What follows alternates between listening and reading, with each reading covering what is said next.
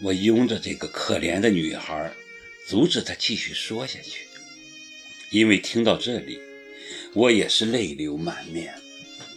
我做梦都没想到，快乐如天使的她，竟然还有这么一段不堪回首的往事，而被痛苦往事纠缠这么多年，她可能是真的累了，斜躺在沙发上，好半天都没再说话。我只得转移话题。你真的不记得收养你的那户人家了吗？不记得。那你还记得什么呢？湖，我就记得有个湖，还有桂花树。我记得小时候我住的那户人家门前有棵很大的桂花树，还有，好像还有一个山谷，长满茅草的山谷。山谷里的风很大，总是把我的帽子吹得好远，总是有人帮我捡回来。是谁帮我捡的呢？我一直在想那个人，就是想不起来他是谁。哦，那顶帽子，我记得那顶帽子是草编的，帽檐很阔的那种，帽子上还系着很好看的粉红色蝴蝶结。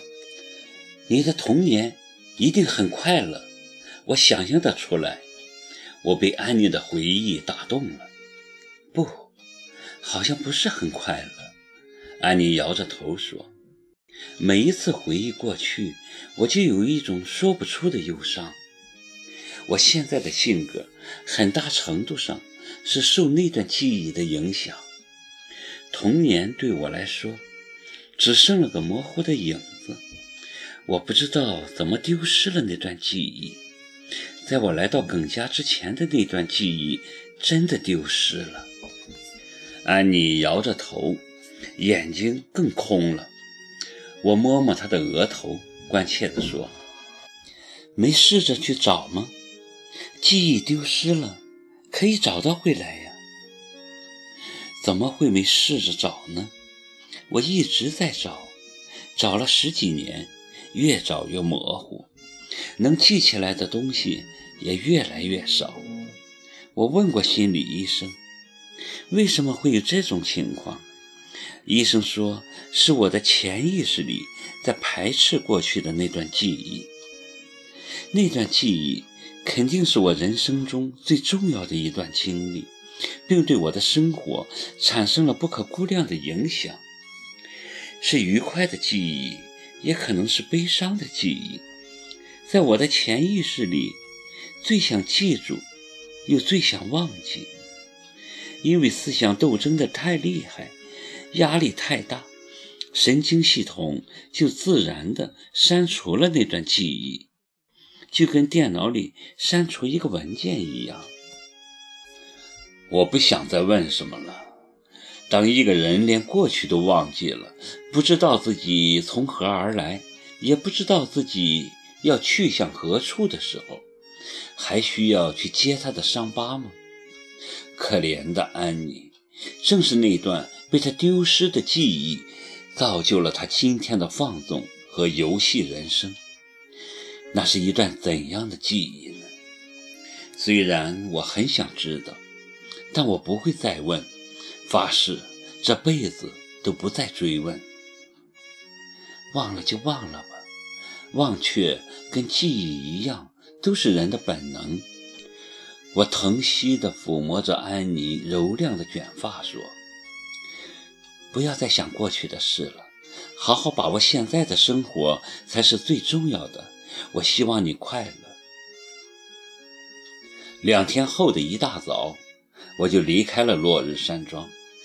回到城里已经是中午，一进门就要小四赶紧给我熬碗姜汤，我受凉了。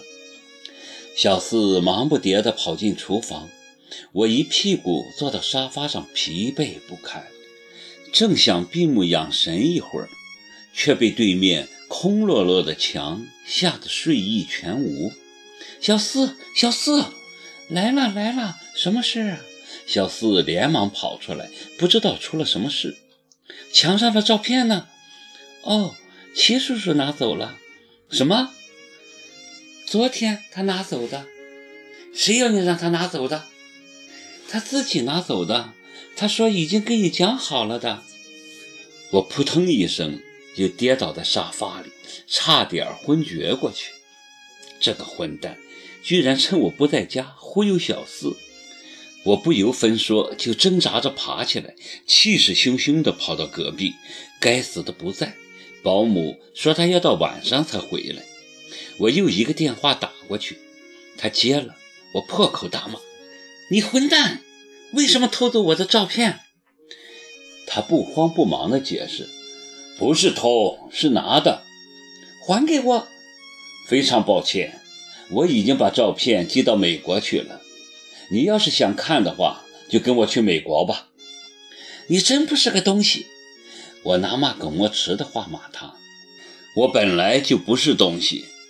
他用耿墨池的话回答：“我要气绝身亡了，活不了了，跟这么个恶棍做邻居，我准是前辈子做了缺德事，这辈子遭报应来了。可我拿他一点辙都没有，照片被他弄美国去了。”我又没本事追过去，如果真过去，那不就中了他的计？我本来是受凉了的，结果现在反倒上了火，一边冷得发抖，一边烧得滚烫。偏偏报社的编辑又打电话催稿，先前交的文章都发完了，我要再不交稿子，妖精日记就要面临断粮。没办法。我连午饭都没吃，一个人裹着厚厚的毛毯，坐到书房敲键盘了。写完第一章文章，我忍不住取了这么一个题目：当你遇到一个恶棍。